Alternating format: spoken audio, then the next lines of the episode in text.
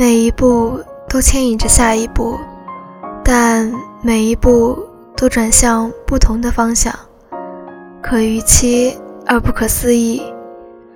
这里是笑虫之声，我是今天的主播温露。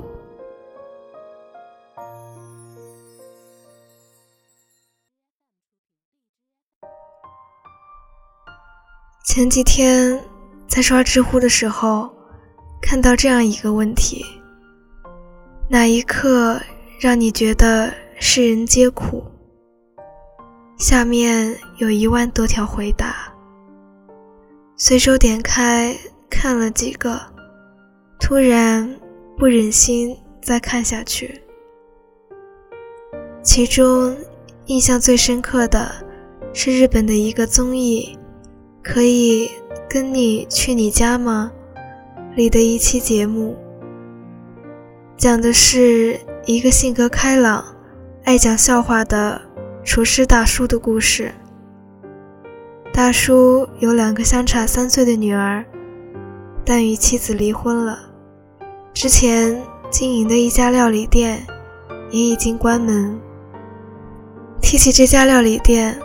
大叔很开心地描述当时的盛况，客人及朋友热热闹闹的，极为快意。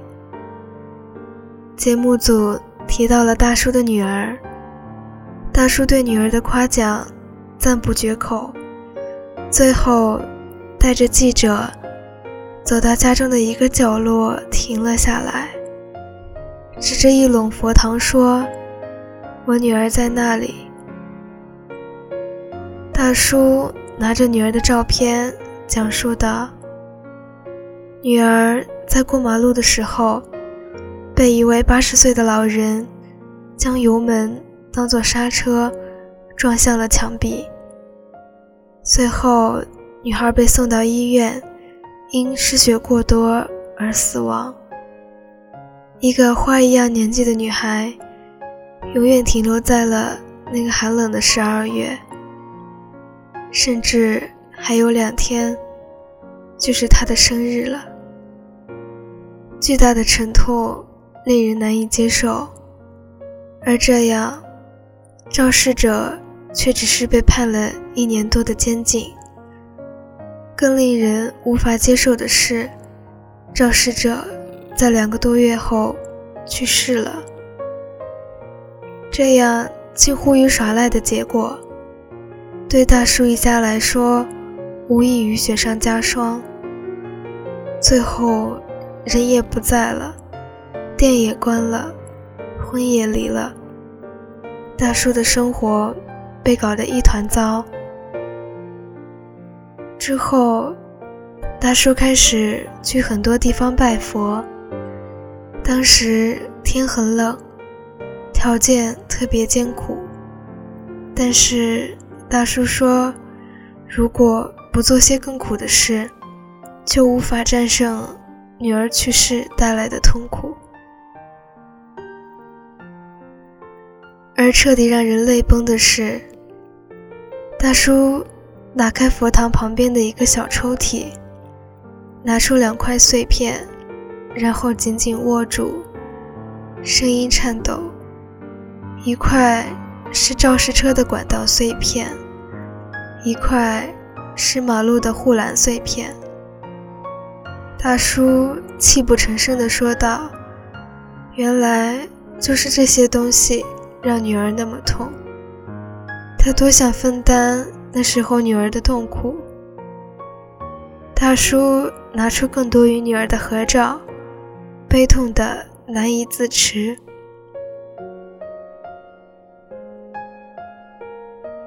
世界上的快乐似乎大同小异，大家都愿意像大叔一样，把自己的快乐像讲笑话一样分享给别人听，但是却把所有难过藏在紧锁的门后，不给别人看，独自一人默默舔伤。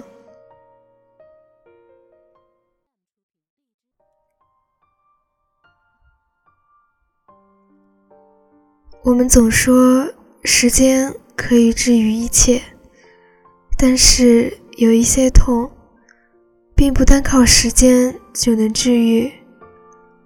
它像一道永远也好不了的伤疤，横亘在你和未来之间，不会好转，也不会消失，甚至长久地占据着你灵魂的一席之地。每个人都有自己的难过，也有不跟过去和解的权利。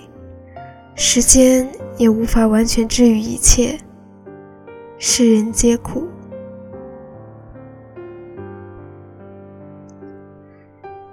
你永远不知道这世上会有怎样离奇的灾难，还有多少人风餐露宿、颠沛流离，甚至为了生存与时间对抗。有太多爱而不得，辗转反侧，有太多人。被疾病纠缠，看不到明天。更有太多人，在繁忙冗杂的生活里，丢了原本的自己，不想下沉，却一直沉溺。每个人都有自己的血泪史，内心翻天覆地，溃不成军。可在别人看来，你只不过安静了一点。这种战争注定单枪匹马。也许这些年一无所有的闯荡，沿途有过太多惊慌，但有时世间事无因无果，碰见了由人至己，生出一团勇气，杀出去，就是阳关大道。大家都是在人生的这条道路上努力、辛苦、不分昼夜的奔跑。也许世人皆苦，但其实生活不就是这样吗？不如意之事十有八九，但至少还有一二事是美好快乐的，值得让人庆幸感激。罗曼·罗兰不是说过吗？这个世界上只有一种真正意义上的英雄主义，那就是在看到了生活的真相之后，依然热爱。每一个认真生活的人都值得尊重。也许你有时候会觉得人生简直糟糕透顶。所有的倒霉事都冲着你来，你不禁开始怀疑人生：为什么生活总和我过不去？为什么社会这样的不公平？为什么烦恼总是多得可怕？然而，世界不能给你答案，因为世界是定数，而你是变数。李诞说。人间不值得。有人闻到了丧气，认为人间亏欠我们的太多，不值得付出，不值得热爱。可是这句话的本意应该是不值得不开心。